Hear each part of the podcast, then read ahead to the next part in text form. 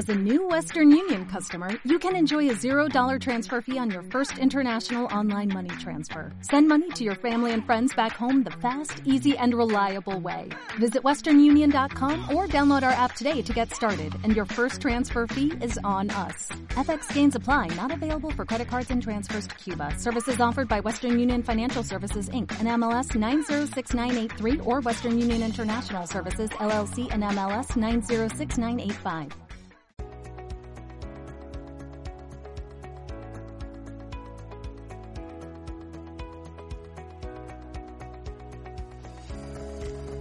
Hola, amigas, amigos, bienvenidos a su programa Pláticas de Béisbol. Un servidor, Francisco Padilla, director del Salón de la Fama del Béisbol Mexicano, les da la más cordial bienvenida. Y les agradecemos muchísimo que sigan los programas del Salón de la Fama del Béisbol Mexicano.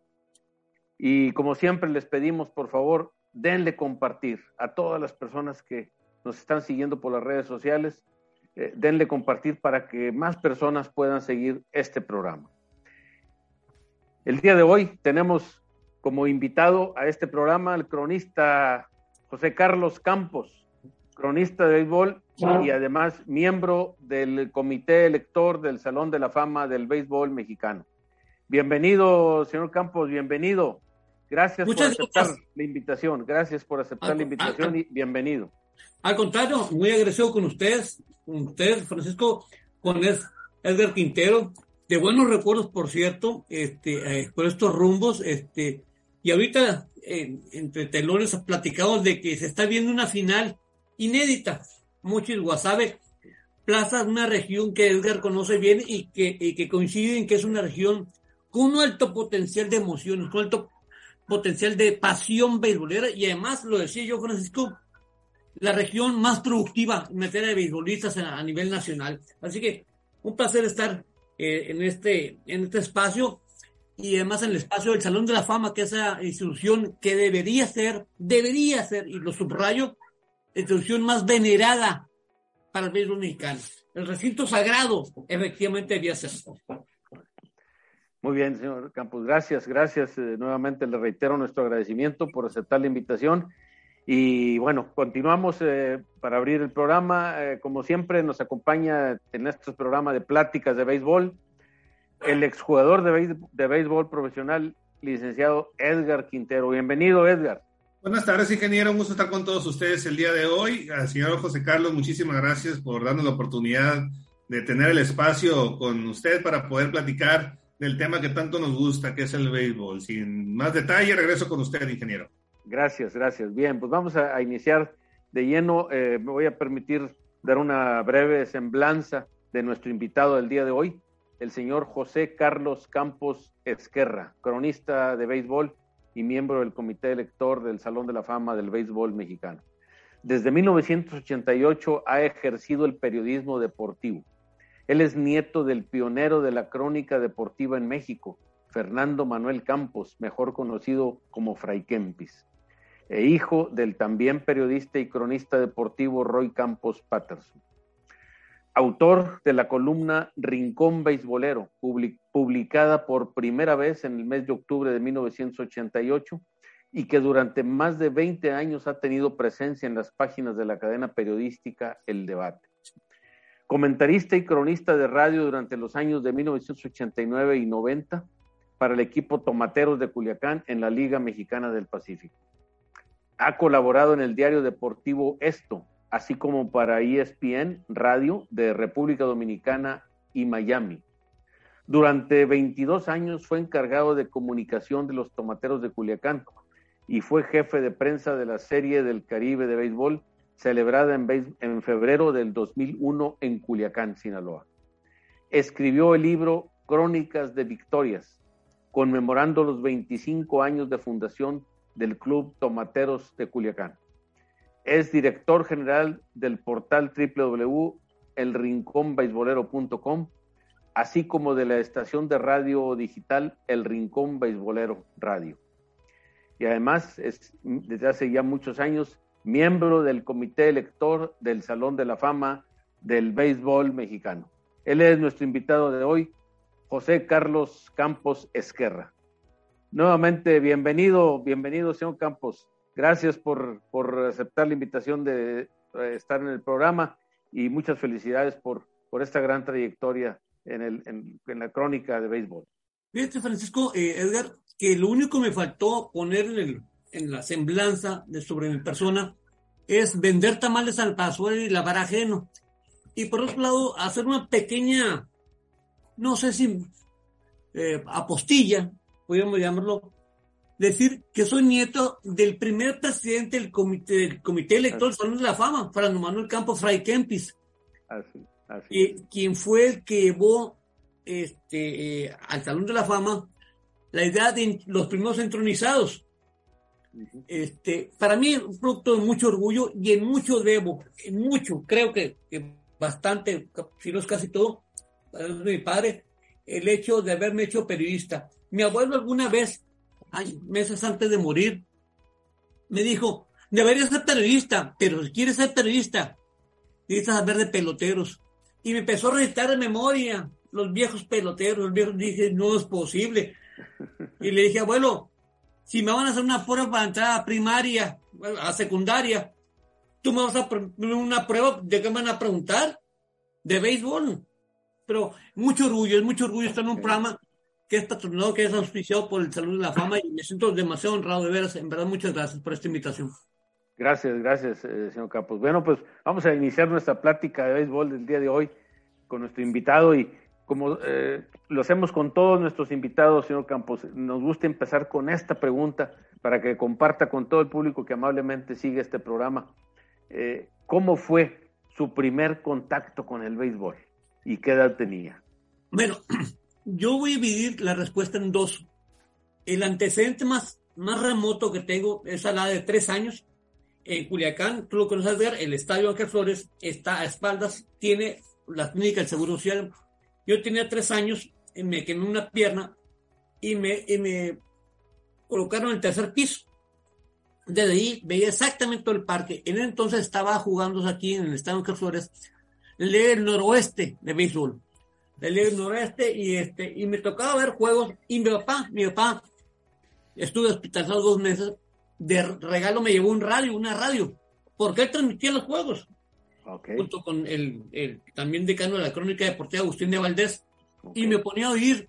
Eso fue el primer contacto lejano y herido, además muy doloroso, del béisbol. Pero el primer eh, contacto cercano que tuvo el béisbol fue el 11 de octubre de 1965, fecha que se inauguró la Liga Mexicana del Pacífico, eh, más bien llamada en aquel entonces Liga Sonora Sinaloa. Okay. Y, y transmití un don Agustín y me llevó al estadio, me llevó de la mano y me metió por unos túneles, por los túneles del viejo estadio para llevarme hacia el terno. Fue eh, como si fuera una, una dama, un, enamoramiento de primera, al primer aroma, el, olor a pasto, el olor a pasto. Eh, fue un enamoramiento gracias a los sonidos, los sonidos de los spikes pisando el concreto. Fue el sonido de la pelota con el bate, en práctica de bateo. Fue una experiencia única, y desde ahí no perdí contacto con el béisbol. Yo creo que, que eso me marcó para siempre. Y por supuesto, debo mencionar que el primer jugador que vi, que, tuve contacto con él, era aquel Nayarita y de Alfonso Ruiz, gigante, dos metros. Y, en mi mente, de niño, en aquel entonces, idealicé la figura del beisbolista, del pelotero, de, del pelotero caballero, porque Alfonso era un gran hombre hombre fornido, era, si me permite decirlo, un poquito robusto, era vasto, por no decir que gordo, pero era la figura que encontré, eh, la figura que, hoy diríamos un atleta, pero fue la figura, y, creo, y además, una parte esencial de ese contacto con el béisbol, de ese enamoramiento, fue la franela, la verdadera franela, porque a pesar de los calorones que hacen en Culiacán, el pelotero usaba franela, que pesaban 7 kilos para hacer traje de astronauta. Yo creo que todas esas partes sueltas entre sí dan la dimensión de lo que es, de lo que fue ese enamoramiento. Insisto, fue un amor a primera vista. Excelente, excelente. Señor Campos, ¿y eh, usted de, niño, de adolescente, jugó béisbol? Sí, sí, sí, y llegué hasta, eh, hasta la etapa de juvenil. Este, participé en ligas locales pequeñas, fui de los pioneros en las ligas infantiles. Me tocó jugar, por cierto, con el primer jugador sinaloense egresado eh, de ligas infantiles que jugó en Liga Mexicana de béisbol, Jaime Novelo, que fue shortstop con los eh, eh, Plataneros de Tabasco, que por cierto está en segunda base el Goyito Ortiz, estaba este, eh, Chaflán López en los jardines, estaba Luis Tian como pitcher, Roberto, este, estaba, este, eh, ¿cómo se llama? Chucho Somers, etcétera. Entonces me tocó jugar en unos, me tocó jugar infantil y juvenil. En juvenil tuve que suspender por un incidente menor, este, y fíjate, de verdad, fíjate bien lo que voy a decir. Yo me tenía que ir a México y en unos últimos juegos, últimos juegos que tuve, haciendo un swing, rebané con el mango y me pegó en el aquí en el, el pómulo. En el pómulo y caí hacia atrás. Me marcó eso, me marcó. Porque además de agarrarle miedo a la pelota, empecé a sentir respeto, mayor respeto por el pelotero, por lo que expone. Eh, yo siempre he sido de los que critico abiertamente el pelotazo intencional, porque sé que se expone un pelotero. Porque no, no voy a decir que lo viví en carne propia, lo sentí en pómulo propio.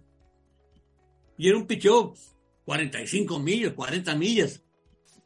Pero creo que, que eso me marcó como pelotero incipiente.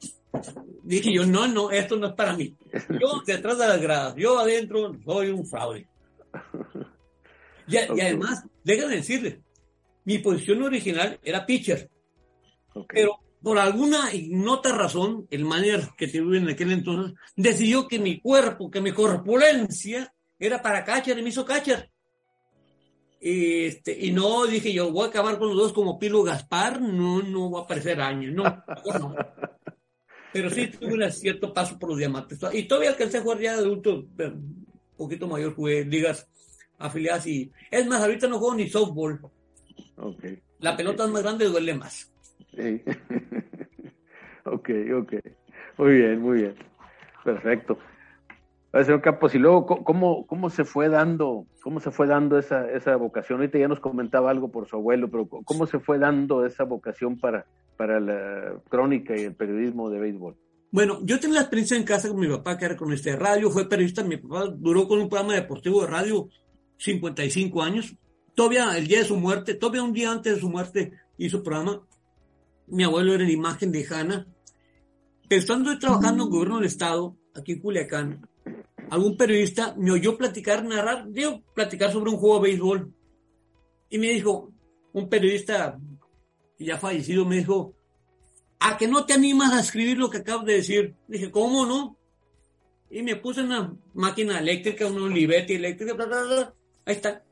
La voy a llevar a un periódico que entonces se llamaba El Diario de Sinaloa y me publicó. El director me habló, oye, me interesa que colabores con nosotros. Ah, ¿cómo no? Encantado la vida. Y empecé a escribir y a los menos del año, eh, el entonces eh, gerente deportivo de los tomateros de Culiacán, asesor de la gerencia deportiva de los tomateros de Culiacán, Jaime Blancarte, eh, lo voy a decir abiertamente, no le gustaba nada lo que está escribiendo, nada. Me dijo, mira, de tenerte enemigo, tenerte enemigo, te tengo amigo, quiero que vengas al club a estar con nosotros. Ah, le dije, chayote corporativo. No, no, mi invitación abierta. Y entonces me entrevistó, me hizo que me entrevistara con don Juan. Okay. Don Juan Onelli me dijo, acepta, mira que esto, pero ya déjanos en paz, ya déjanos en paz, por favor. El estilo de don Juan, este, muy persuasivo. Y curiosamente, eh, de esa relación, con el periodismo, etcétera, etcétera, creo que, que que el estilo gustó, me llevó a las páginas del esto, etcétera. Pero eh, esta parte, eh, en lo personal, me llevó a que a los años me hiciera asesor personal de don Juan Bonelli. Durante 22 años fui asesor personal de, de él.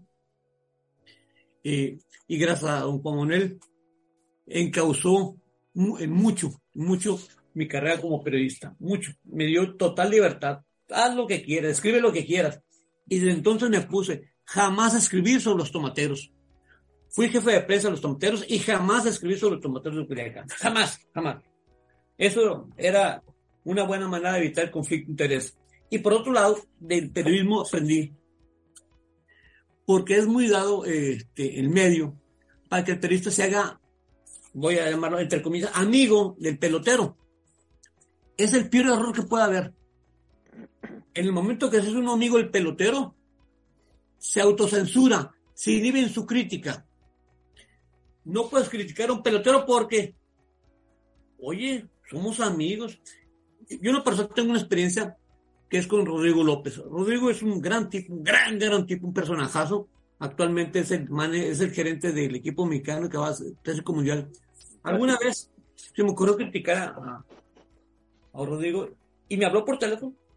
Oye, me dice, somos amigos. Y le contesté, porque somos amigos, tengo, creo que tengo derecho a criticarte. Si no fuera amigo, no lo hiciera. Desde entonces aprendí, aprendí de que lo más sano es llevar las cosas a distancia. Pelotero, si lo entrevistas, lo de lejos. No intimes. En ese momento, eh, la, la, relación periodista-peloteros decae, deviene en otra cosa muy diferente y se, y se presta para muchas cosas. Yo el pelotero, todo respeto, toda la admiración del mundo, pero hasta ahí la distancia, la sana distancia. Y creo que es lo más conveniente además, ¿no? Además, al periodista no hay que pedir parcialidad, imparcialidad. El periodista puede ser parcial porque todos somos parciales. Lo que sí hay que exigirle es objetividad. Imparcialidad no, objetividad sí. Digo, no, se arregla nada, no, no se solucionado de 20 años, 40 años, 50 años a la fecha.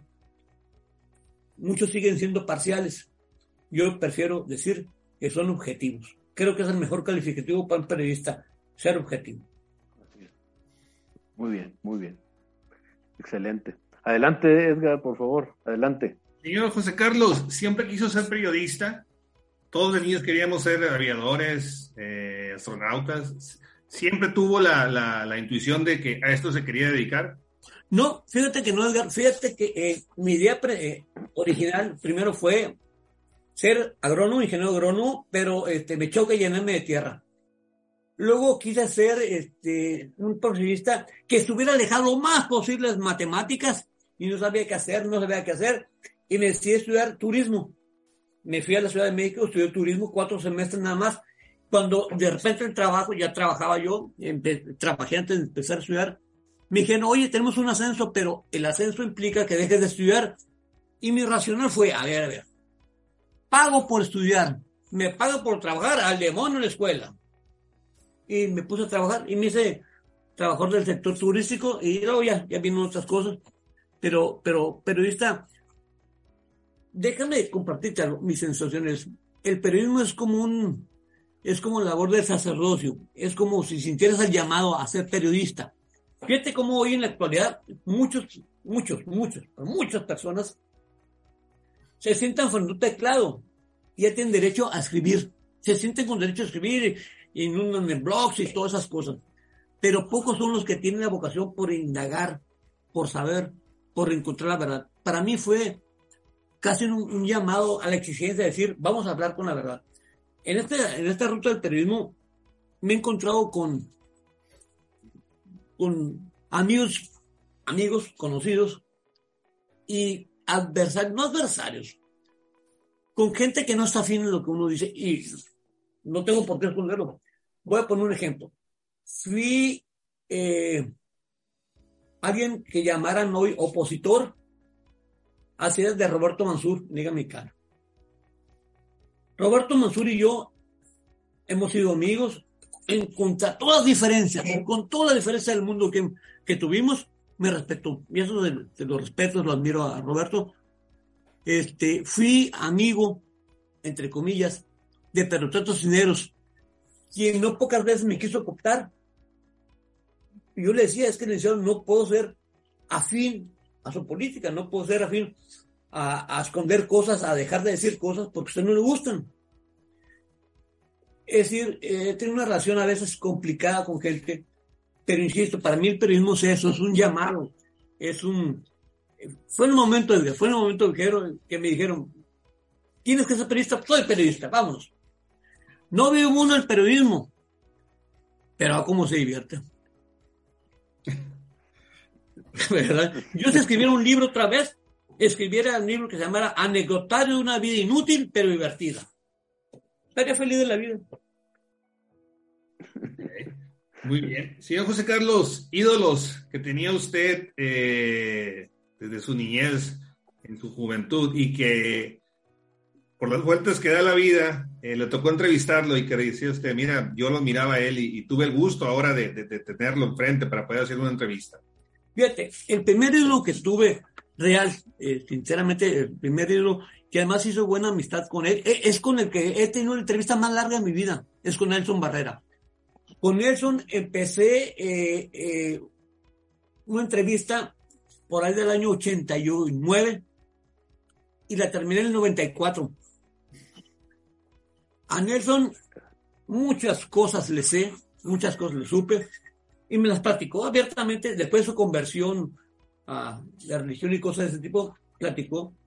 Este, desafortunadamente perdió la vida pero fue un gran, gran, gran, gran, pelotero, pelotero de mucho renombre. Y, déjame decirte que de niño yo admiraba, porque había los juegos de la cabalgata deportiva Gillette, a Mickey uh por supuesto, a Roberto Clemente.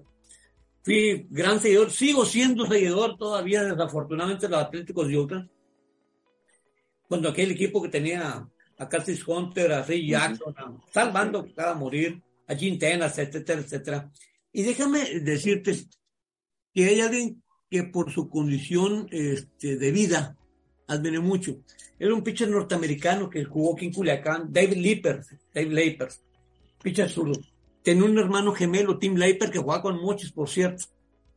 David Leeper se sometió a una operación de corazón abierto. Se recuperó y regresó al béisbol. Y eso me impresionó mucho. Y yo lo entrevé y él en entrevista se quebró y me platicó cómo es que renació, sintió renacer. E-, ese pelotero me hizo ver que, en esto del béisbol hay mucho de condición humana, hay mucho de similitud con la vida. Y este, y, más, más, más me, me, entregué a la profesión y más me entregué a esto que es el béisbol. Para mí el béisbol es, es la vida misma, la vida misma, con sus ires, venires. Peloteros que, que he admirado y que lógicamente tengo con gran veneración el huevo Romo, por ejemplo, el mejor pitcher mexicano que, que ha habido a nivel local, indudablemente. Y, y, y, la lista no estaría, digo, está larga, pero también señalar que como en toda la vida hay cosas buenas y cosas malas, hay gente buena y gente mala. Hay peloteros que eh, he conocido, que he sabido de ellos, de buena fuente y de cercana fuente, de sus actitudes, de cómo no han sabido ejercer la condición de roles ejemplares para la juventud.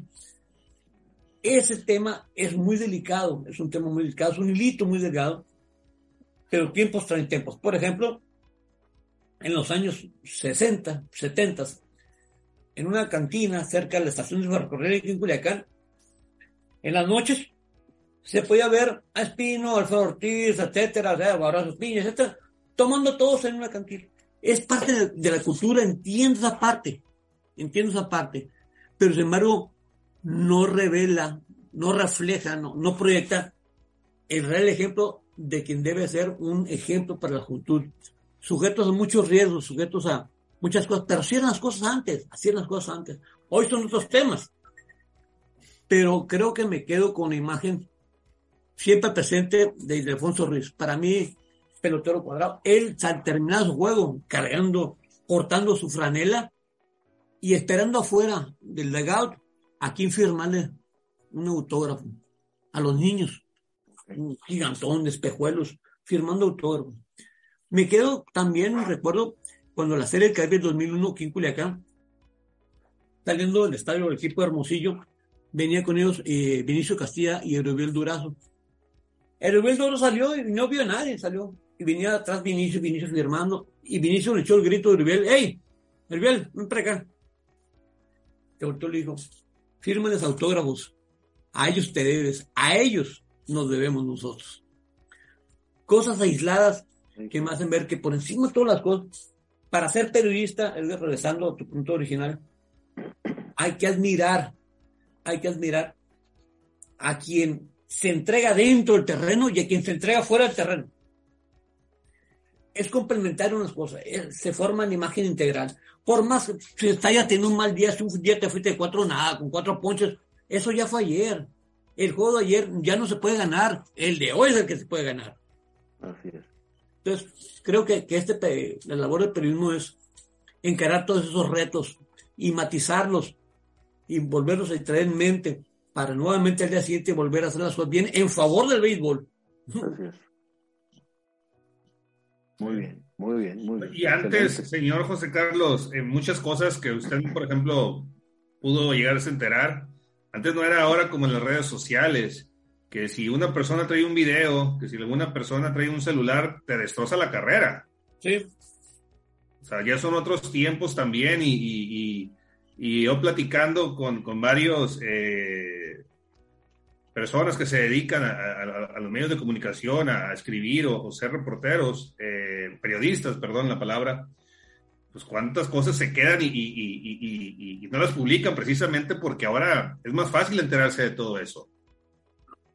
Y sigue habiendo, sigue habiendo cosas tabús, temas tabús. Eh, la famosa, las reglas no escritas del béisbol, lo que se habla en el vestidor se queda en el vestidor y cosas de ese tipo. Yo entiendo esa parte. Que no estoy muy de acuerdo con las reglas no escritas, por cierto, pero es, es el negocio del pelotero. Mira, ejemplo, señor José Carlos, perdón que le interrumpa. Ahorita que usted menciona eso, un ejemplo, y pasó en Culiacán precisamente. Eh, al momento de estar hablando Benji Hill, eh, después de haber, de haber eh, ganado, de un, un, después de un triunfo que tuvo, sí. Eh, hubo una persona que grabó un video y, y, lógicamente sabemos cómo se vive un ambiente más en una euforia después de un partido o de eliminar a X equipo contrario eh, y mencionó unas palabras y se, y se hizo viral ese, ese, ese video y tú dices, oye, ¿dónde está? ¿Hasta dónde puedes o hasta dónde tienes que respetar? Porque así hay como la regla no escrita dentro del béisbol, dentro del terreno de juego, al menos en el periodismo, desconozco si existe las reglas no escritas también, como usted menciona. No, no, exacto, eh, eh, creo que coincidimos. Insisto, todo esto lo divide solamente una línea muy, muy fragilita, una línea así. En el periodismo hay algo que se llama ética. Llama ética. Hoy publico más cosas o invento más cosas para ganar likes, para ganar tráfico, para esto. No, no y por la vanidad del periodista. El periodista es muy vanidoso. Aquí en Culiacán tenemos un periodista que luego guarda la hora, saluda así. No sabe otra. Y le pega a un directivo y le pega otra vez. Ah, no cae el cheque, le pago otra vez. Hay cosas, por ejemplo, eh, que deberían eh, antes. Voy a platicar dos ejemplos. La primera, con los ganaderos de Tabasco, yo estaba en el estadio acompañando a Jaime Novelo. Entramos y me invitó, oye, terminó el juego, vamos a, vamos a algún bar, alguna cosa. Le dije, no traigo dinero. Me dice, no te, pues yo tampoco, para ahorita consigo. Entró a los baños del Estado del Seguro Social. Estaban los apostadores. Vendió el juego. Listo, ya tenemos para tomar.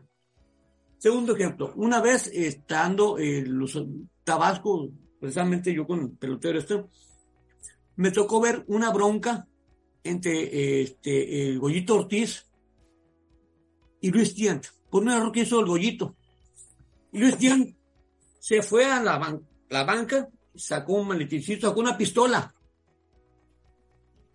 Y entonces el karateca, Alejandro Lezarra, llegó y los puso en paz a los dos. A eso sí le tienen al karateca, sí le ponen, tienen un respeto. Y una tercera, un periodista, Gonzalo Camarillo, escribió para alguna del domingo que los charros de Jalisco de aquel entonces venían a Eduardo Redondo, que era un out por regla. Entró Camarillo el día siguiente al estadio, desde el jardín central se vino corriendo el Mosco Redondo, persiguiéndolo con un bat en la mano. Esas cosas no se han dicho, no se cuentan, y se van al anecdotario las cosas perdidas. Qué bueno que existe una fama para que nos cuenten las historias notables del, del béisbol mexicano. Pero qué lástima que no tengamos en un anecdotario las cosas malas, Karim. De las cosas que saben que van de boca en boca, porque hoy serían virales, totalmente como dices, hoy toman video de todo, video de todo. Y las cosas se silencian, porque es malo, es malo, es malo. el directivo se convierte en el juez finalmente. Esto publica, esto no publica, esto publica, no, y ahora el periodismo se avalancha todo porque quieren likes, quieren autoridad, quieren tráfico. Ya la ética la tienen por un lado. No hay medios formales que castiguen y sancionen al periodista que invoque.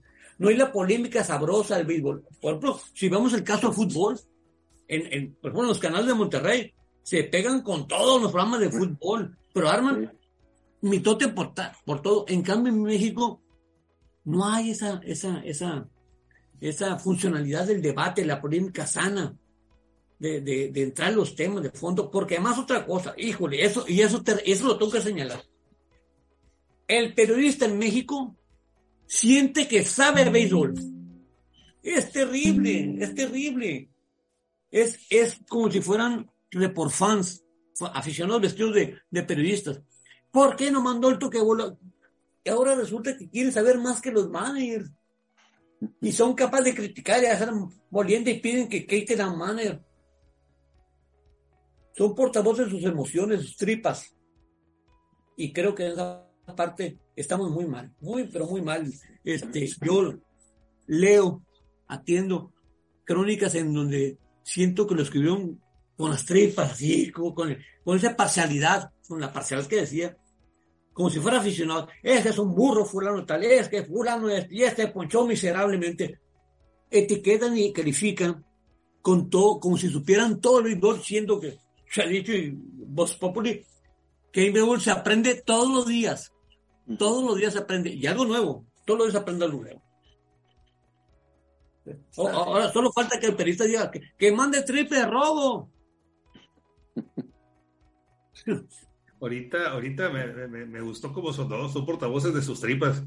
Nunca lo había escuchado, pero, pero es, creo que mejor dicho, no, no, no, no, imposible. No, no, en serio, es que es así. Es decir, el periodista se siente calificado para decir quién es bueno y quién es malo. El periodista dice si actuó bien o actuó mal. El periodista juzga y prejuzga jugadas, estrategias, movimientos. Es decir, le da sabor, de acuerdo, le da un sabor al deporte, le da cierto sabor, pero hay veces que se pasan los límites, se cruzan los límites.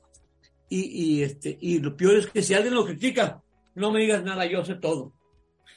Híjole, si algo, si algo tiene este deporte es la riqueza que da para comentar. La riqueza. Es el único deporte, recordemos, que se vende a 160, que no se ve así que no estamos en un juego de tenis, que no estamos en un fútbol, en, que esto solamente dos metros de cancha, esto es, un, esto es un estadio, esto es una visión completa. Y por más que me digan, no es lo mismo verlo desde atrás de los jardines que verlo detrás de home. Es diferente, es diferente. Por eso el cache, por eso los catchers tienen esa, esa visión, porque están viendo todo. Creo que, que el periodista se siente manager catcher y manager pitcher y, estamos eh, todavía inmersos en este universo de, de visiones catastróficas o visiones optimistas. Gracias todo por las tripas del periodista. Insisto, siguen siendo portavoces de sus tripas. No hay más. Así es. Señor José Carlos, una pregunta. Eh, ¿Usted cree que debería en el béisbol, eh, su opinión como periodista,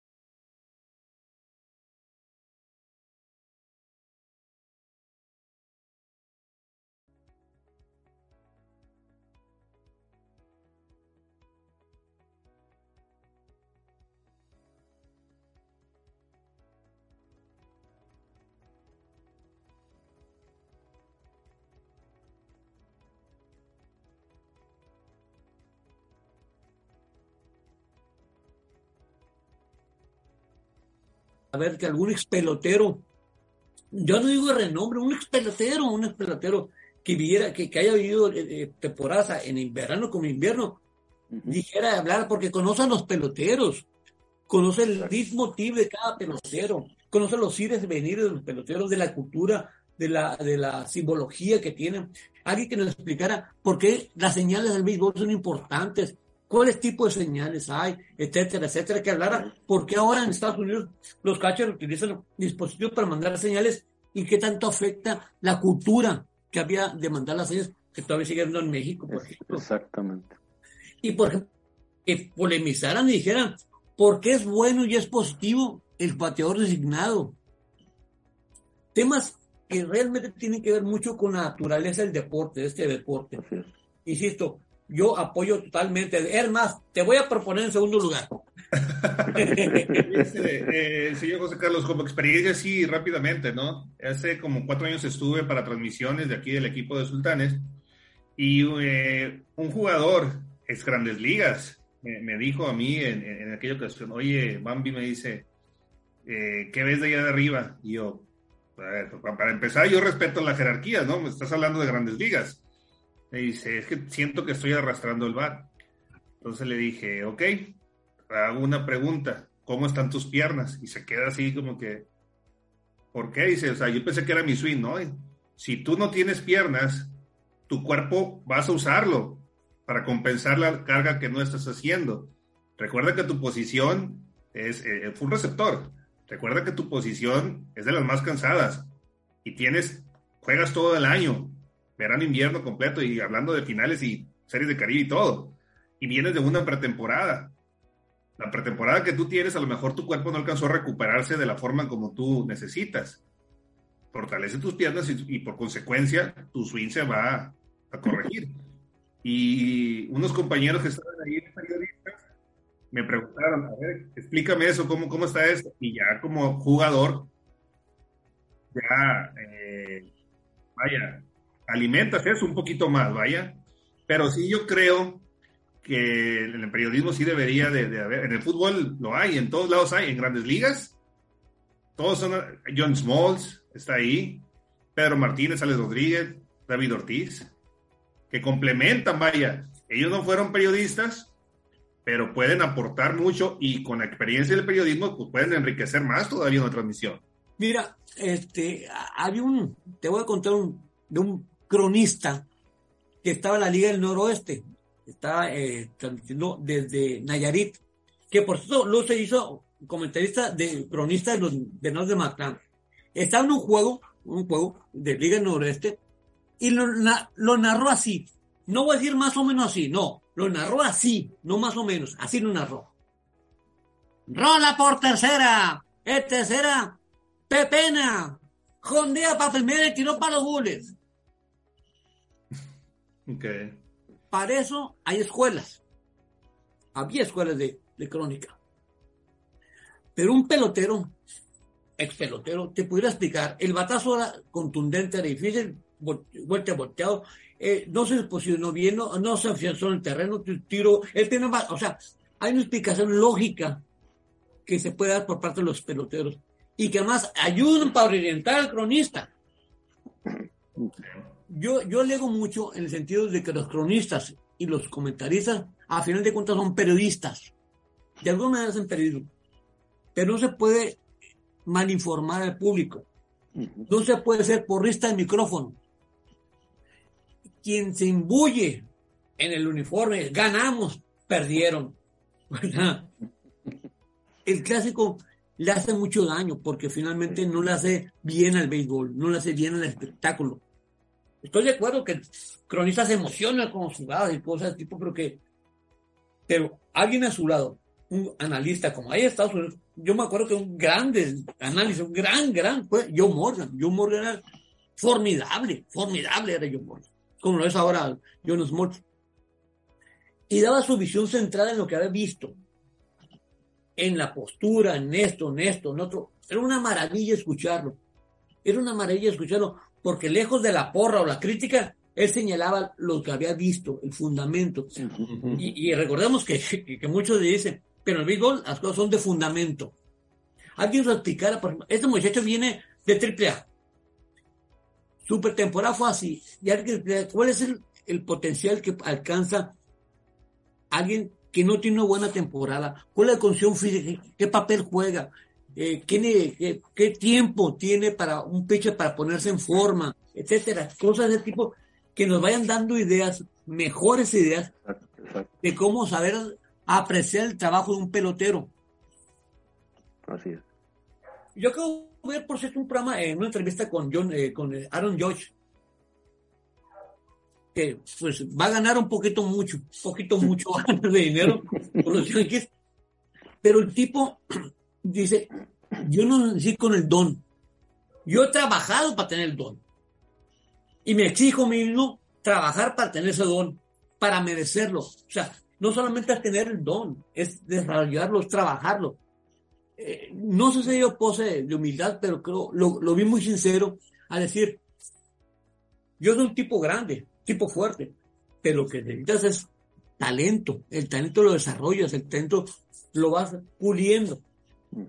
Y si metí 62 este año, el año que viene voy a meter 65, pero voy a seguir trabajando para hacerlo. Eso, Excelente. Y, ese papel del pelotero que nos oriente, que nos guíe, que, nos agarre la mano en cada transmisión y nos diga, mira, por aquí son las cosas.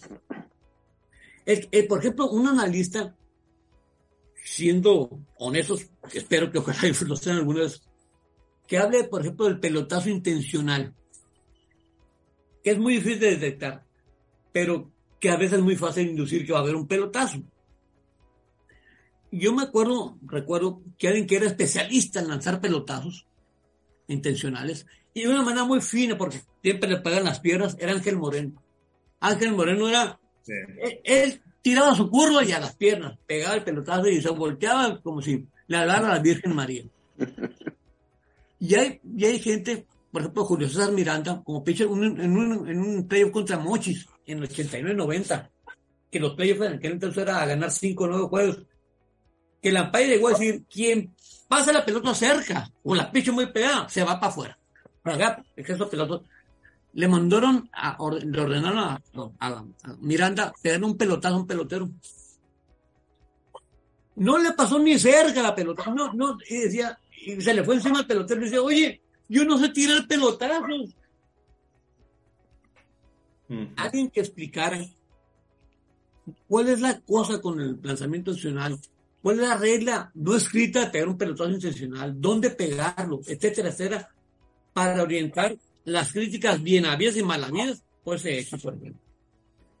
Explicar un poquito el racional de las reglas no escritas, que, se entendiera por qué el pelotero tiene la psicología que tiene, por qué salen los, los pitchers de dugout, cuando hay un conato de bronca, ¿por qué tienen que salir? ¿Cuál es la multa a veces? O sea, meternos más en la cabeza de que el béisbol tiene sus, sus códigos, sus reglas sus protocolos y que la afición lo sepa para que no los tome desprevenidos. Así como hay que aprender las reglas, hay que aprender los protocolos. ¿eh? Y, es apasionante, la verdad es muy apasionante el, el tema. Porque, por ejemplo, cuando un pitcher lleva sin juego sin hit, ¿por qué nadie se le acerca? No se bañó, ¿qué le pasó? No, no. La, la cábala, la cábala. La cábala. Eh. O sea, ¿cuáles son las cábalas, por ejemplo? ¿Cuál es el origen de eh. las cábalas? ¿Por qué? ¿Se acuerdan de aquel pitcher de los Orioles de otro, Ben McDonald? Tiene una curva muy buena, por cierto. Ben McDonald, antes de dar juego, comían angulas. Era su, era su mantra. Come pollos. Antes de, cada juego se comía pollo. Ok. O pitcher que, que ganaba un día, no se cambiaba la camioneta al siguiente salida. Cosas de tipo que, pero eso solamente lo hacen los peloteros que pueden platicar. Porque el cronista habla de lo que le dicen, Claro. No de lo que le consta, de lo que le dicen. Y lo cuenta como anécdota propia. Y lo viste y lo adorna, y lo viste de charro. Pero en este, en este negocio del béisbol, y perdón que lo diga, pero los cronistas, muchos periodistas, engañan con la mentira, no engañan con la verdad. Insisto, son voceros de sus tripas. Así es. Parte del show ahondando un poquito en lo que está comentando ahorita de, lo que sería muy bueno que, hubiera cronistas en la crónica, que orientaran al aficionado y le dieran más, más conocimiento del béisbol al, aficionado. Qué, importante, proyectando eso, qué importante lo que está diciendo, porque eh, lo estamos viviendo ahorita actualmente, cada vez la, hay más aficionados en los parques que jóvenes y que no, que no conocen de béisbol, no, no, no, no, no, no saben de béisbol y van al estadio por, por, el ambiente, van al estadio por la música, van al estadio por, por la tomada, etcétera, etcétera, etcétera. Y los mismos equipos no están haciendo que se contribuya al conocimiento del béisbol, a meter a la afición. Y ahora con tantos medios de redes sociales, con las pantallas electrónicas que todos tienen, todos los estadios tienen excelentes pantallas, se podría hacer una campaña de, de ir metiendo a la gente al béisbol, a conocer más el béisbol, con trivias, con eh, etcétera, etcétera, ir, ir, dando, ir metiendo a la gente al béisbol. Entonces, hace, ahorita con ese comentario que usted hace, de, que qué bueno fuera que hubiera exjugadores narrando o comentando el béisbol en las transmisiones, sería de una, sería valiosísimo para darle más conocimiento del béisbol a la gente. Tiene que no, sí, tiene razón, y le voy a explicar, le voy a dar mi versión. Actualmente se está comprobando, se está comprobando fehacientemente de que el béisbol es mucho negocio para hacer deporte. Y nadie utiliza el que sea mucho deporte para hacer negocio, mucho negocio para hacer deporte. De intención de hacer negocio. Entonces, ¿cómo jalar al aficionado? Al aficionado nuevo, el que quiere ver cinco minutos de béisbol por tu celular, por su iPad, y, él le cambia de canal y busca otra cosa que compite el béisbol contra otros espectáculos, contra el cine, contra el circo, contra el teatro, contra etcétera, etcétera, pero todo a nivel virtual, todo a nivel virtual. Entonces es difícil captar gente en los estadios. Entonces hay que meter fiesta, fiesta. Por ejemplo, no es que sea pasado de moda, pero por ejemplo, hoy es en algunos, en muchos, en la mayoría de los casos en México, es chocante, es extremadamente chocante el sonido local. El, sonido local. El sonido local es la mejor manera de invitar a salir del estadio. alejar, alejar a la gente del estadio, exactamente. O sea, está bien una cosa, que vendan cacahuates a comer cacahuates y ver espectáculos, está bien, pero oír al tipo del sonido local, dale, dale. Música y la música todo volumen, todo. No, no, convierten los estadios en antros. Los convierten en antros.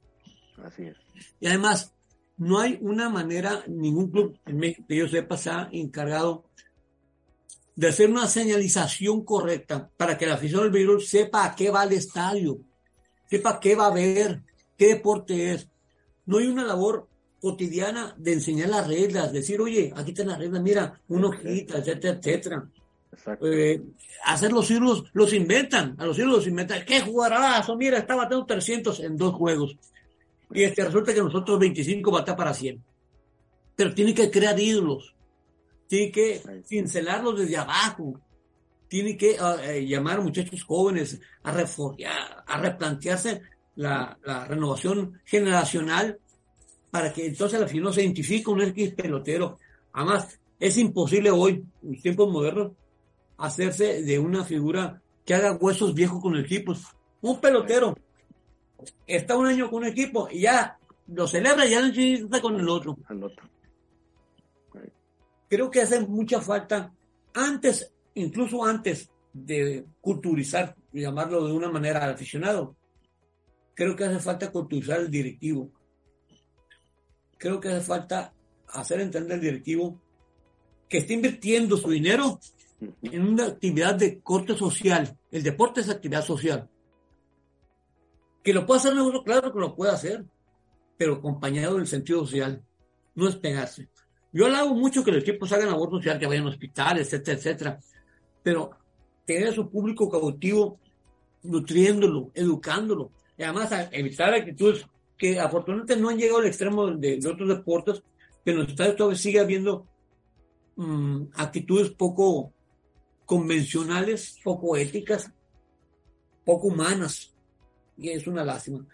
No tiene la culpa pelotero, no tiene la culpa nadie. De fácil, por ejemplo, en, Venezuela ayer debutó Ronald Acuña, debutó con Ron, todo eso, y sin embargo agredió a su familia. Ya se retiró la liga. Creo que es un mal, mal atávico en nuestro deporte, el que el aficionado sienta que por pagar un boleto tiene derecho a todo. A todo. Tiene derecho, eso es terrible. Yo me acuerdo mucho de Nelson Barrera, que decía, yo cuando voy al BAT, me olvido lo que oigo, me olvido, siento que no existe nadie. Porque cuando estás y te insultan, tan feo como llegan a insultar, sientes que ya estás abajo, que ya tienes dos cerca en contra, ya no vas a querer hacer un y dejarte.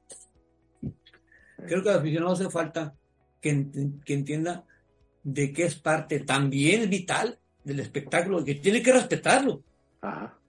Y que los actores protagonistas, que son los deportistas, merecen el respeto.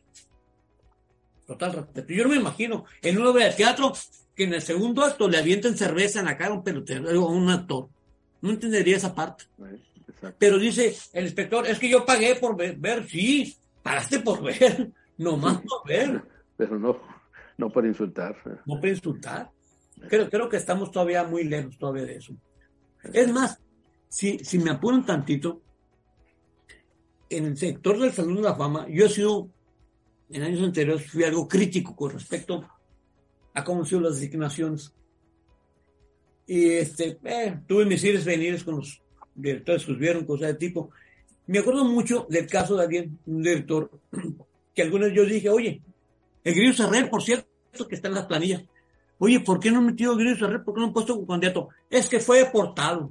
¿Deportado? Sí, por drogas, por drogas. Si el Grillo Serrer vive en Nuevo Tamaulipas, y murió en Nuevo Tamaulipas, en indigencia.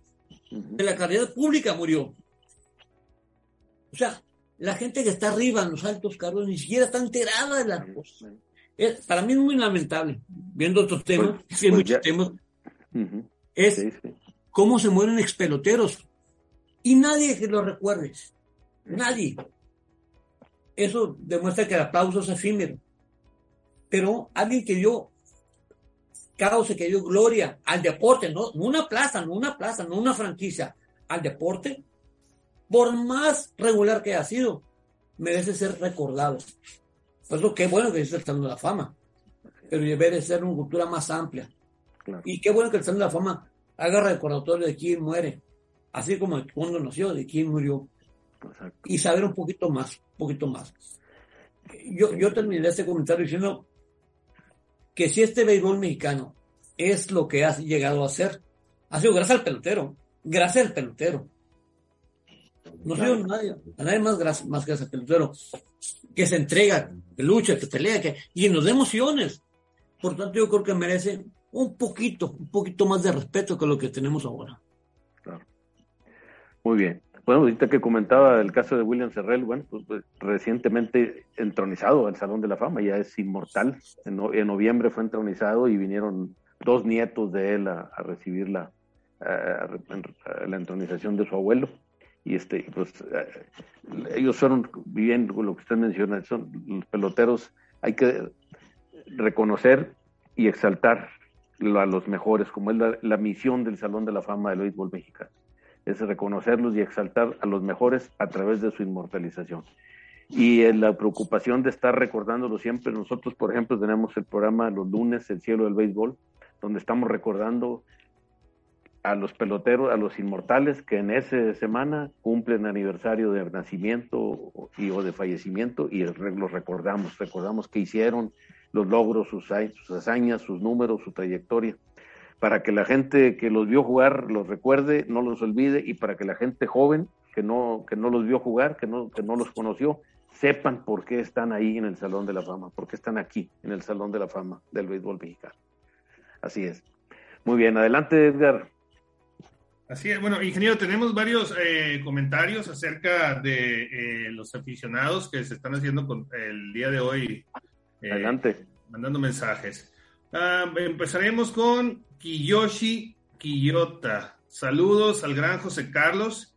Para los amigos, el Flaco Campos, menciona Kiyoshi. Gracias por reportarse el día de hoy.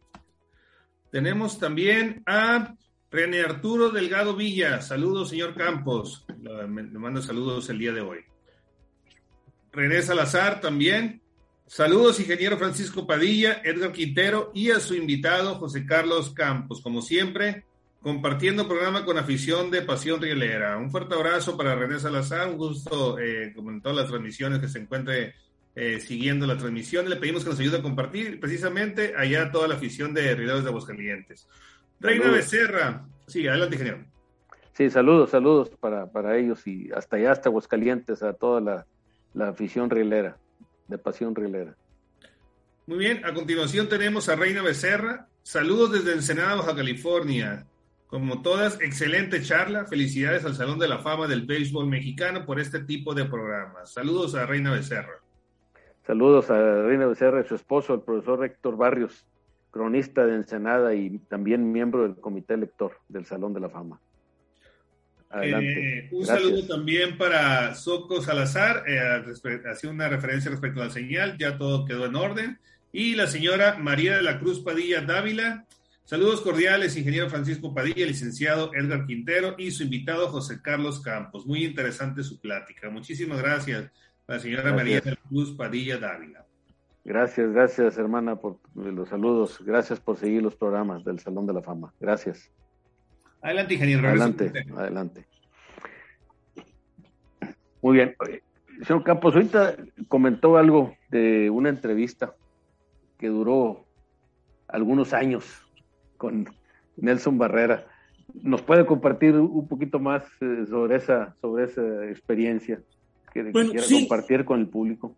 Sí, aunque, aunque realmente algunos temas rasparían su condición de inmortal, la rasparían y la rasparían bastante. Por ejemplo, Nelson reconoció su plática reconoció su origen humilde, etcétera, su llegada al béisbol, y su reconoció como este, en su paso por este deporte, acudió a algunas prácticas no legales.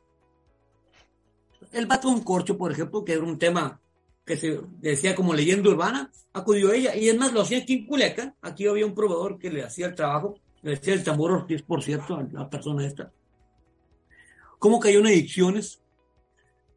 Este, eh, nos explicó la emoción llegar la emoción que quería dejar récord de jonrones. Ya platicaban aquel entonces llegar récord de más jonrones en Liga Mexicana. De cómo, eh, bueno, no, este tema no lo voy a dejar porque crea mucho polémica. Calificando a sus, a los managers, calificó a los managers. Eh, decía el sacrificio que a veces implica, y es muy importante, por cierto, decía el sacrificio de ser pelotero y el mayor sacrificio que hace un pelotero es su familia. El mayor sacrificio que hace un pelotero es su familia. Eso lo, lo recalcó miles de veces. Por mejor que seas, por mayor que sea tu nivel de estrellato, es el sufrimiento, es la pasión por la que lo hace un pelotero. Es como todo el mundo trabaja por su familia, el pelotero trabaja por su familia. Sin embargo, el pelotero que juega en verano e invierno, por ejemplo, que trabaje eh, con los Tigres de Cancún y que eh, trabaje en invierno en Navojoa y su familia viene en San Luis Potosí. ¿Cómo hacer? ¿Cuántos meses del año está afuera? ¿Cuántos meses vean los hijos? Es, muy difícil, muy complejo. Y, y decían el, que eh, el ser beisbolista en México era una profesión, es una profesión, una profesión mal juzgada, mal valorada. Se les ve como si fueran artistas. Pero tenemos días buenos, días malos, y hablaba mucho de la visión y cómo el insulto era la respuesta más inadecuada por un pelotero. El aplauso se vive para el aplauso, y es cierto, totalmente de acuerdo, el pelotero vive para el aplauso. Y el pelotero, que se sepa, juega para ganar. El pelotero juega para ganar, no juega para perder. Eh, hoy todavía hay voces que hablan de que juegos de... Señores, el pelotón es profesional en la cabeza, los pies. Se entrega para ganar. Y hay días que no salen las cosas. Hay días que no salen las cosas. Y sobre todo, le hice una pregunta, decía, le decía, Nelson, ¿alguna vez has llorado? Sí. Sí. Porque en esta vida, a veces perder duele mucho, duele mucho. Hay derrotas que calan, derrotas que calan. Hay turnos al bat que calan. Es como la reacción del pelotero, decían, cuando le das abajo la pelota y le y das el coraje de tu vida. O cuando rebana sale el foul, era mía, la, fallé. O cuando la per te marca un strike y dices, tú no puedes ser, no. De todos modos, este es un deporte humano. Nos equivocamos, nos latinamos.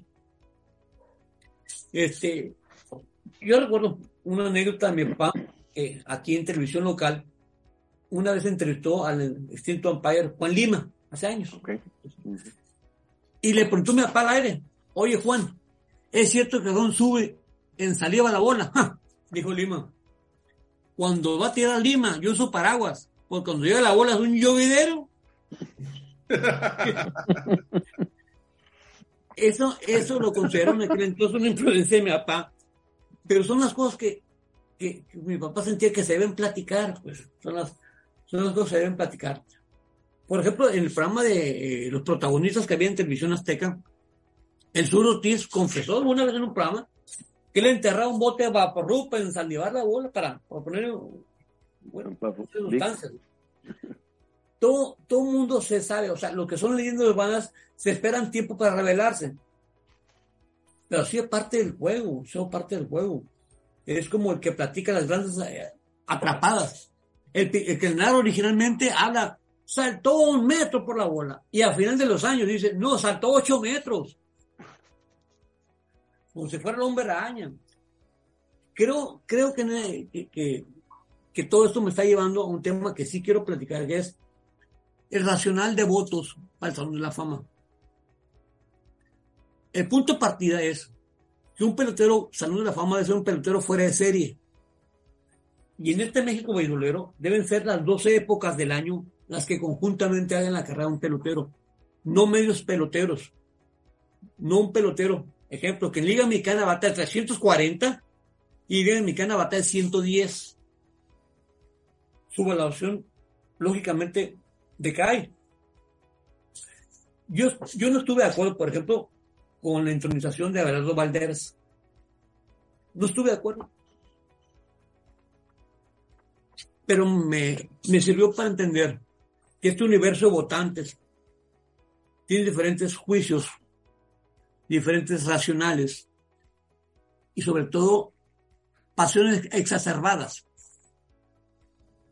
Jugó con mi club, jugó en mi ciudad, debe ser hoy inmortal. No hay un voto ponderado, no hay un voto, este, digamos, lógico. Objetivo. Objetivo, pero se pierde en la multitud.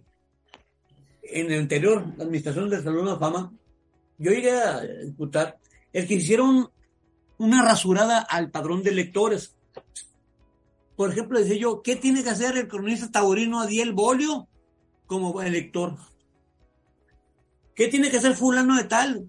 Que se retiró el periodismo hace años y ahora es taquero en su ciudad. ¿Qué tiene que hacer alguien de Fresnillo, Zacatecas, si no tiene béisbol desde hace 40 años? Y creo que hoy este, estamos ante eh, el efecto de hacer esas elecciones en la fama un voto de popularidad. No hay un voto eh, racional, un voto ponderado, decir, porque además otra historia. Los pelotones pasados se están perdiendo, se están perdiendo en la, ahí en el silencio, en la oscuridad, nadie los recuerda.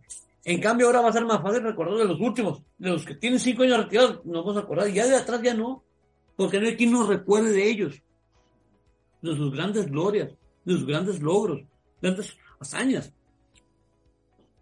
Creo entonces que eh, finalmente, híjole, no sé, es, mucho el tema, es muy grueso, pero creo que en, suma lo que estoy hablando es que hace falta consolidar una auténtica cultura beisbolera, una auténtica cultura beisbolera. A, a, abrevar de los que saben, del expertero, del manager, de todos los que han estado, y que entre ellos se pongan de acuerdo, que ponderen y digan, oye, no, fulano, fulano, fulano. Que también nos orienten al lector. El pelotero es clave en esto, porque es justo contemporáneo. Ahorita hablamos de Guido Sarrey. Alguna vez el Gobito Álvarez, que vio aquí en Culiacán, y uno le pregunté, oye, ¿y quién es el mejor segunda base con el que has jugado? Beto Ávila, no. El mejor se llama Barney Serrer. Es el mejor, el mejor. Fue un contemporáneo. Vivió, trabajó con él, jugó con él. ¿Quién mejor para decirlo, pues?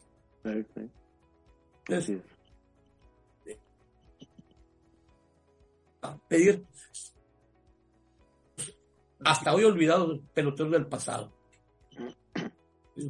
Y a otro tema, un último tema que, que estoy divagando, creo que el Salón de la Fama. Sé que no es de su competencia, señor ingeniero, pero creo que de la Fama merece, merece tener una sala dedicada exclusivamente al movimiento de la nave de 1980. Chueco que derecho, los peloteros del 1980 hicieron historia. No fue una lucha, no fue de vencedores y, derrotados, pero hicieron su lucha. Fue la primera y única huelga de historia del virus mexicano y se fajaron la buena. Hicieron su propia liga. Salieron adelante y quedan en olvido. Algunos han sido de alguna ¿Ah? reconocidos, caso de los ex peloteros de, de Diablos Rojos, pero creo que el Salón de la Fama merece recordar ese momento histórico del buen mexicano. Lo hace, lo hace revivir, hacerlo permanente. Y eso me recuerda eh, de aquella película de la Liga de, Liga de Mujeres, de la Liga de Mujeres donde salía Madonna, en donde la escena final es cuando hacen en el Salón de la Fama de Cooperstown una sala especial para recordar el béisbol infantil, al béisbol femenil. Eso mismo debería ser en la Fama, porque eso es hacer justicia. Eso sería, eh, creo yo, un vano llamado pero En fin, cosas de ese tipo. Y no, pues hay, hay varios eh, inmortales que, que, fueron, de, participaron en ese movimiento de la nave, ¿verdad? Y que mm, a nadie se le bloqueó para llegar a ser inmortal. O sea, en, e, esta, en, esta, administración no, pero con Pedro Teatro Cisneros, como presidente de Liga Mexicana Vidol, le puso tache, cerraba, tachaba las listas tachaba impunemente, así abiertamente, este no, no, y le decía a los pedidos, por mis pistolas no vas a entrar, porque lo ordenaba en día, Sí, no, no, así no, así no. No, así, no así, no, es. Muy bien, muy bien. Adelante, e, e, Edgar. José Carlos, eh, ustedes, yo siempre he comentado que ustedes eh, están en primera fila y son privilegiados de ver grandes hazañas, que muchos aficionados eh, a lo mejor no tuvieron la oportunidad de ir ese día al estadio, por X razón. Eh, ¿Podrás mencionar alguna que tú digas, este jonrón no se me va a olvidar, este campeonato no se me va a olvidar, alguna hazaña que te haya marcado y que recuerdes? Te voy a decir más o menos de los que tengo ubicados. Aquí en Culiacán, este, hubo un jugador que jugó con los tomateros, venía de Estados Unidos, Clarence Jones, jugó con reloj de Aguascalientes, por cierto. Clarence Jones, pelotero que medía casi dos metros. Don Agustín de Valdés decía, este pelotero tiene músculos hasta en las pestañas. Luego fue a hitting coach de los Bravos de Atlanta. Clarence Jones dio un cuadrangular aquí eh, eh, que mandó la pelota al área de urgencia del Seguro Social. Ubica, está el estadio, está un bulevar y está la, zona, la mandó a la zona de urgencias. Ese batazo fácilmente fue de 520 pies. Una cosa tremenda. Y este mismo pelotero en Mochis, en los Mochis, en el viejo estadio, le pesó una, una recta a un zurdo, portugués, por cierto, de origen portugués, Rey Cordeiro, y la mandó por encima de la torre donde está hoy la casaca que recuerda el aniversario, fallecimiento de Aurelio Rodríguez. Y el cronista era don Octavio Ibarra Cota. Y de aquella crónica dijo, señor, señor está bateando Clarence Jones. Pase oye el impacto. Señor de Choice, Choice es un municipio contigo, a, Ome. Si ven ustedes pasar un objeto volar no identificado, no se preocupen. La pelota que acaba de en Dios. Recuerdo en los años 60, finales 60, Ángel Macías jugando el jardín por Tomateros, le hizo una atrapada a Héctor Espino. Yo he visto pues muchos atrapados, pero esa demasiado era una barra chica que entonces no estaba acolchada. Se impactó y quedó colgando Macías. Y Vicito le hizo señalar con el guante hacia arriba. Y le preguntaron después, ¿y por qué señalaba la pelota? El guante dice, porque le había atrapado un batazo a Héctor Espino. Le había atrapado algo a Héctor Espino. Ok. ¿Qué recuerdo? Un juego de diciembre del 88 Jaime Orozco por Culiacán contra Hermosillo, lanzando juego perfecto, ocho entradas. Primero de la novena entrada lo saca, lo tira. Faltan dos. Siguiente bateador, saca el out. Falta uno. Siguiente bateadora, Rosario Zambrano. Rosario Zambrano saca un machucón entre short y, segunda. Ataca a short Jaime Guerrero. Y el Pimienta Morales que está en uno no alcanza a Guerrero. Y tira mal la primera. El actor oficial, sabiendo que era infligir, le da el error. Da el error. Siguiente bateador, le da base por bolas y viene, va ganando Culiacán 2-0 y viene a batear Sergio Hugo Vizcarra. Noveno bat. Mortazos. Que decían que era mortazo. Le paga con Ron. Y pierde el juego 3 a 2. 3 a 2. Qué barro. Esos son juegos que eh, hablaba de juegos descorazonadores. Este fue, fue, me acuerdo que la gente en Culiacán quería agredir a Jaime Guerrero Pero sí, la cosa fue un juego fue un juego mental. Y cosas muchas he visto. Me ha tocado en suerte ver. Me tocó presenciar el Campeonato de México en Serie del Caribe en el 96. Y me acuerdo haber entrado al dugout de Dominicana, el equipo dominicana, donde estaban los grandes, los grandes estelares. Me acuerdo Carlos Pérez, aquel pitcher zurdo que traía como siete cadenas de oro y cosas del tipo. Y decía, oye, Tú vienes con el equipito mexicano. Equipito mexicano. El equipo mexicano, los tonteros, ser un equipo. Pues la verdad no, no hay mucho potencial y se llevó el campeonato.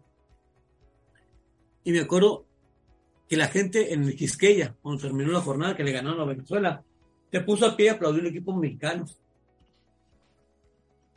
Y me sentí, este, sentí esa parte, esa, esa emoción única que Es el reconocimiento del público, la victoria pero también pues, el público aplaudiendo la derrota del equipo venezolano. Es decir, esa es la lealtad, la, la legalidad de este deporte. Entraña mucho la, belleza, la bondad, sus bondades. Creo que, que, el béisbol, yo agradezco mucho al béisbol, pero agradezco sobre todo eso que me ha regalado, esas emociones, esos eh, momentos que para mí son insuperables, totalmente insuperables. Voy a una, una, en una final en 94-95 Culiacán contra Hermosillo. Están pasando el juego, era un cuarto, un tercero, cuarto juego. Sale un short y Benjamin Hitler el shortstop y pifia. Se levanta las piernas. Don Juan estaba a mi lado. Me dice, ve y dile nada que tiene pastillas contra los nervios. Lo vi alterado y bajé. Me metí el masaje pastillas contra los nervios. ¿Quién está mal? Dice don Juan Manuel, y en eso está detrás de mí don Juan Manuel. Para mí no, idiota, para Benjamín.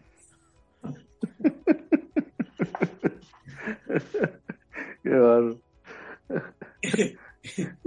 y por cierto, esa, esa vez fue la única vez que fue de refuerzo, estaba con Obregón Vinicio Castilla. En segunda base estaba Vinicio y en el chor estaba Benjamín Gil es un detalle. Okay. Por, cierto, Edgar, debo complementar. ¿Sabes a quién me tocó verle una jugada de, de, fantasía increíble? A Becerril Fernández. Miguel Becerril Fernández. Miguel Becerril Fernández empezó ese juego como primera base. Como en la cuarta, quinta entrada, pasó a tercera base. Y en la séptima entrada estaba en jardín derecho y estaba bateando por Culiacán, si mal no recuerdo, estaba bateando aquel norteamericano, este, eh, John Lowenstein, John Lowenstein, que estaba de, venía de Baltimore. Y sacó un batazo entre center y red. Y Lowenstein corrió de espaldas, corrió de espaldas, y le vino atrapar de espaldas, de canasta. La pelota pasando por encima y la atrapó tiró su, giró su, eje y metió tiro segunda y sacó out, hizo un doble play. Qué. Desde entonces, yo esgrimo y con razón de haberlo visto, de que el jugador más completo que veo en México se llama Miguel Becerra Fernández. No tengo ninguna duda. El tipo todo lo hacía bien, todo lo hacía bien. Inmortal, ¿verdad? Es inmortal. Inmortal, inmortal, así es. ¿Y cómo no? Jugadorazo y lo recuerdo con Diablos Rojos del México. Sí, me acuerdo de, gran poder. el huevito les platicó, dice que, que, una vez estando en Veracruz, en la banca, llegaron un buscador a decirle, te ofrecemos un contrato, escríbela. Y el becerro callado dijo, no, no voy. ¿Cómo que no? ¿Y por qué no vas? Allá no voy a pistear como aquí. o sea, digamos que no todos los inmortales son inmorales, pero sí hay uno que otro que se pasa. Muy bien, muy Adelante. León Campos, León Campos un, eh, ¿qué, mensaje o qué, qué, palabras le puede dirigir a, los, a los jóvenes que están iniciando, que quieren iniciarse en la carrera de, de periodista deportivo, de cronista deportivo? Bueno, yo más que consejos, recomendaciones daría. En primer lugar, si vas a ser periodista, piensa que no vas a ganar mucho. Segundo lugar, tu vocación tiene que ser la verdad.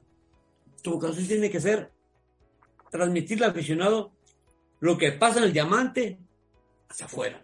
Olvidarte del, del lujo, el europeo, de cosas de tipo, lo que pasa en el diamante. Ser objetivo, no te digo que seas imparcial, pero ser objetivo. Trata de ser lo más imparcial posible.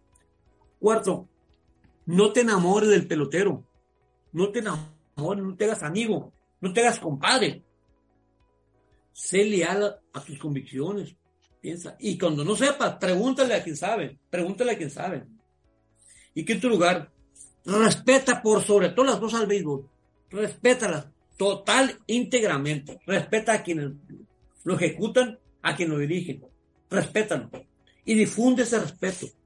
Difúndelo, transmítelo, para que se hagan más y mejores aficionados al béisbol.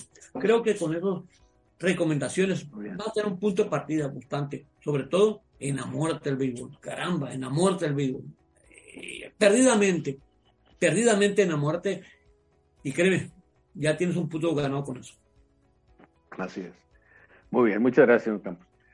Eh, Edgar, ¿algo más que quieras eh, preguntar, comentar? Señor José Carlos, pues en lo personal puedo decir un deleite, y esa es la palabra que puedo decir, eh, platicar con usted el día de hoy. Ojalá tuviéramos más tiempo para seguirle porque hay diferentes temas ahí que, la verdad eh, gustaría continuar, pero ya será en otra ocasión, una ocasión que venga para el Salón de la Fama, eh, donde el béisbol nos encontremos.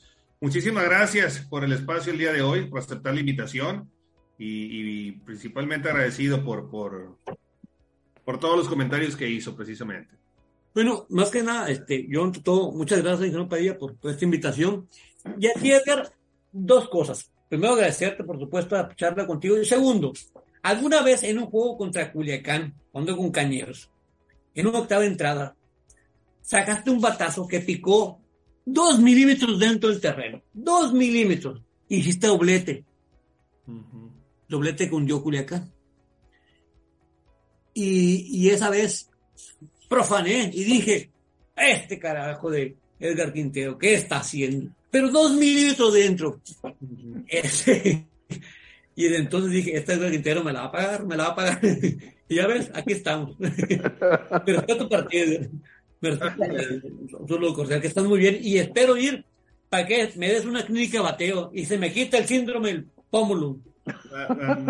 Cuando guste, aquí tenemos cascos, de hecho con careta, hay un casco con careta ahí que tenemos. Sí, por favor. Eh, bienvenido. Espero estar muy pronto en Monterrey, estar muy pronto. Excelente, excelente. Por mi parte, por mi parte, señor Campos, muchísimas gracias por haber aceptado la, la, invitación a esta plática. Excelente, excelente la plática. Muchas gracias por todo lo, todos los comentarios, todas las experiencias que compartió y sus conceptos que compartió con todos nosotros y con todo el público. Muchísimas gracias. felicidades, felicidades por la gran trayectoria de, de, todos estos años como cronista, como cronista de béisbol en Culiacán y como miembro del comité lector del Salón de la Fama del béisbol mexicano. Muchísimas gracias. Gracias, buenas noches.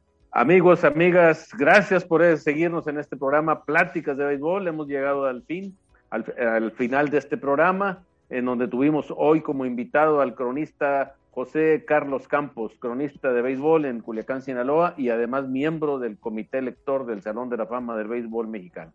Los esperamos, primero Dios, el próximo lunes a las 7 de la tarde en el programa El Cielo del Béisbol, donde recordamos a los inmortales que en esa semana cumplen años, aniversarios de nacimiento y o de fallecimiento. Muchísimas gracias a todos. Los esperamos el próximo lunes, primero Dios. Gracias a Alfredo Bernal, eh, responsable de la producción del programa, al compañero Alfredo Bernal, gracias. Eh, Edgar Quintero, muchísimas gracias por acompañarnos en este programa y nuevamente le reitero nuestro agradecimiento al señor Campos. Un fuerte abrazo hasta Culiacán, Sinaloa. Gracias, igualmente. Que eh, siga la, la, serie, la serie final de. de ya hay que verla ya, hay que verla ya, ya, hay que verla ya. Ahorita están jugando el cuarto juego de la serie en Guasave, algoneros de Guasave contra los cañeros de los moches.